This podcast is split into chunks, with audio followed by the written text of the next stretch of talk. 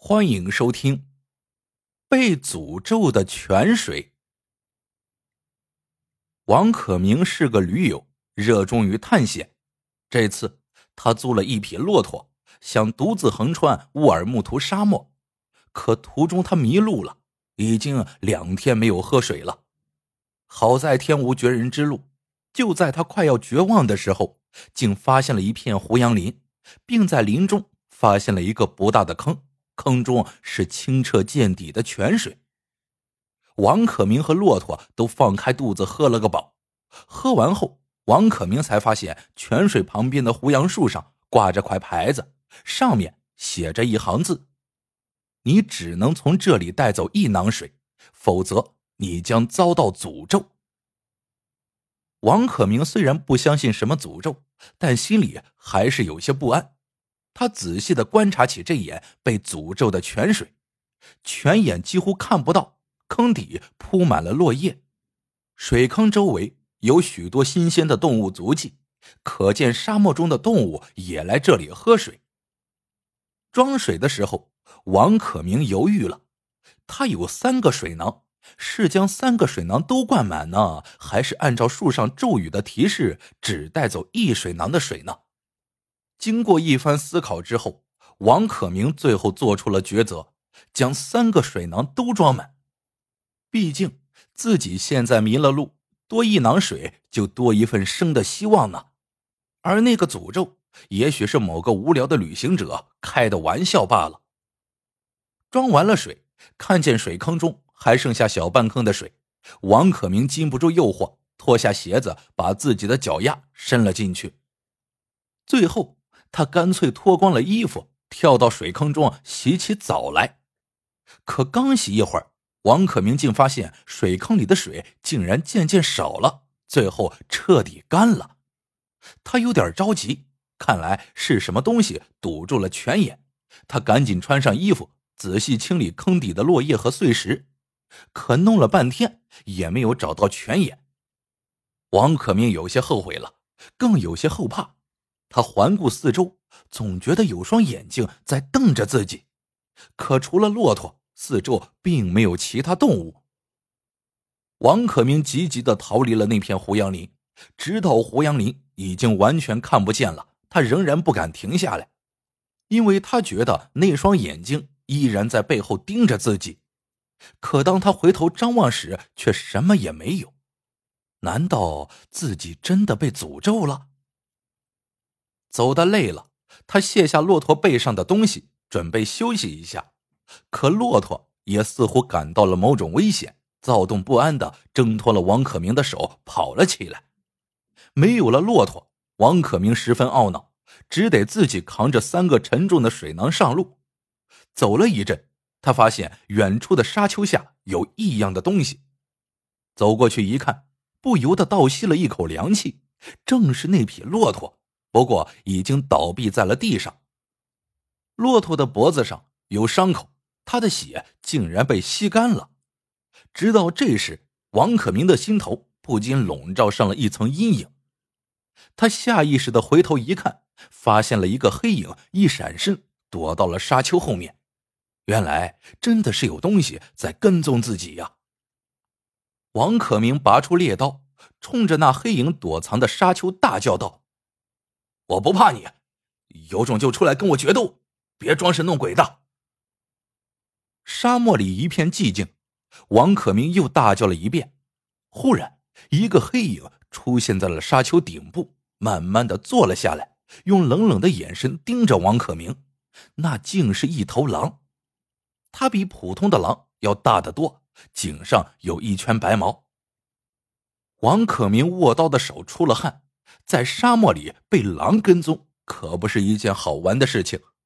和狼对峙了一阵之后，双方谁也奈何不了谁。王可明继续赶路，那狼仿佛知道自己已经暴露，索性也不带躲藏，只是远远的、不紧不慢的跟在后面。傍晚时分，天气忽然变了，天边黑云翻滚，一场风暴即将来临。就在这时，那头狼。登上了沙丘顶部，发出了一声声凄厉的狼嚎。很显然，他在召唤同伴。很快，远方就传来了回音，随后不断有别的狼加入跟踪的队伍。天快黑的时候，狼群已经扩大到了十几只了。此时的王可明心里充满了绝望。狼群、沙暴、被吸干血的骆驼，这难道就是那个诅咒不成？沙暴来了，漫天黄沙。王可明已经筋疲力尽，但他不敢停下来。狼群还在后面不紧不慢的跟着。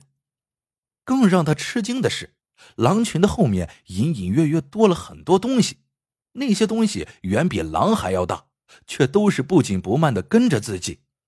此时的王可明神经紧张，几乎要崩溃了。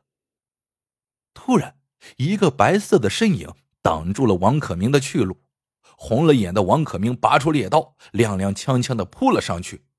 可刚扑到白影眼前，他的脑袋就被猛击了一下，随即一头栽倒在了地上。王可明醒来的时候，发现自己躺在一间石屋里，身旁是一个穿白色长袍的老人。老人见王可明醒了，高兴的笑了：“你醒了，刚才。”我见你神志不清，只好先把你打晕，拖到这里来。你那样在沙暴里乱闯，是死路一条。王可明疑惑的问：“这是什么地方？”老人说道：“这是一座废弃的古城堡，穿越沙漠的人经常在这里躲避风暴。”王可明向老人道了谢。他口渴的厉害，发现自己的东西放在了石屋的一角，便摇摇晃晃的站起来，拿起水囊喝水。老人突然问道：“我发现你带了三囊水，我想知道你的水是从哪里来的？”王可明不敢隐瞒，结结巴巴的把泉水的事情给说了。老人听完之后，气得直喘气。作孽呀！难怪那些东西都要跟踪你，你受到诅咒了。你自己去窗边看看吧。王可明凑到窗边一看，不看不知道，一看吓一跳，吓得一屁股坐到了地上。外面的风暴此时已经停了，但黑暗中有无数绿莹莹的眼睛瞪视着王可明，整个食物。已经被这些怀着敌意的眼睛给包围了。这是些什么动物？他们为什么要跟踪自己？王可明用眼神向老人询问，老人却瞪了他一眼，不屑的扭过头去。天亮了，王可明小心翼翼的凑到窗前一看，尽管有心理准备，但外面的情景还是让他大吃一惊。原来外面。蹲伏着数百头大大小小的动物，有狐狸、黄羊、狼，还有比狼大得多的野骆驼。很显然，他们都是冲着王可明来的。王可明不敢出食物，只得向老人求援。老人叹了口气，说道：“哎，现在我们唯有试一试了。你提上那三个水囊，跟我来。”王可明提上水囊，战战兢兢的跟着老人出了屋。外面的动物一见他们出来，呼啦一下全站了起来，虎视眈眈的盯着王可明，直看得他腿肚子发软。老人用手在地上掏了一个坑，然后将王可明随身带的一块塑料布铺在了坑里，默默的祷告了片刻，对王可明说道：“快，把水倒到坑里。”王可明不知道老人葫芦里卖的什么药，但他也只能照办。他将两个水囊里的水都倒进了坑里。每一次，老人都要他保持好倒水的姿势，让最后几滴水滴进坑里，似乎是想让动物们看见他们没有留下一滴水。只剩下最后一囊水了，王可明犹豫的说：“咱们要不要给自己留下一点水？”老人瞪了他一眼：“不行，一滴不剩的倒进去。”倒完了最后一囊水，两人退回了石屋。只见那些动物呼啦一下就围到了水坑边上。老人催促道：“拿上你的东西，快走！”王可明跟着老人走出了石屋。幸运的是，那些动物似乎完全被水吸引了，并没有跟来。走了一段，王可明看看方向，疑惑的问：“这不是往回走的吗？”老人气呼呼的说：“当然是往回走，你做错了事，难道不应该悔过自新吗？”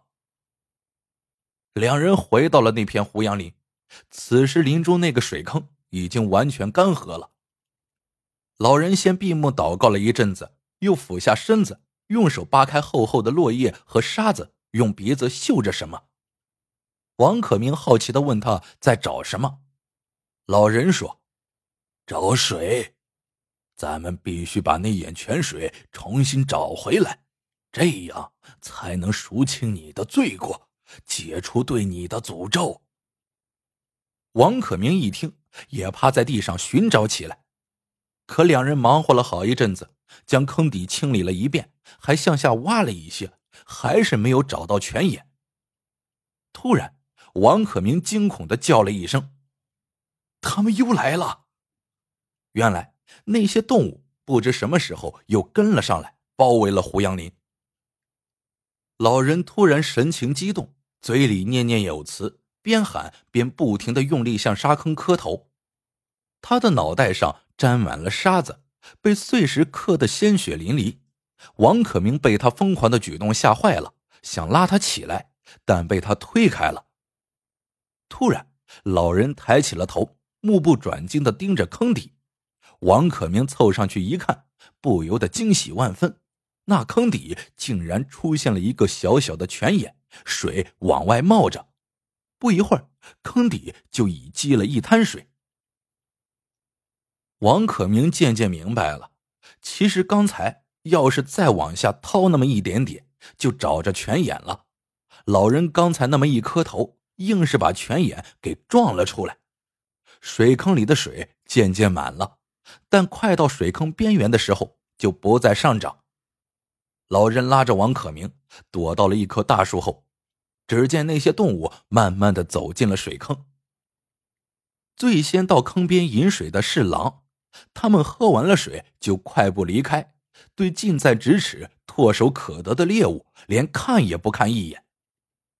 然后才是其他食草动物，他们绝不拥挤争抢，一波一波上去，仿佛是早有默契。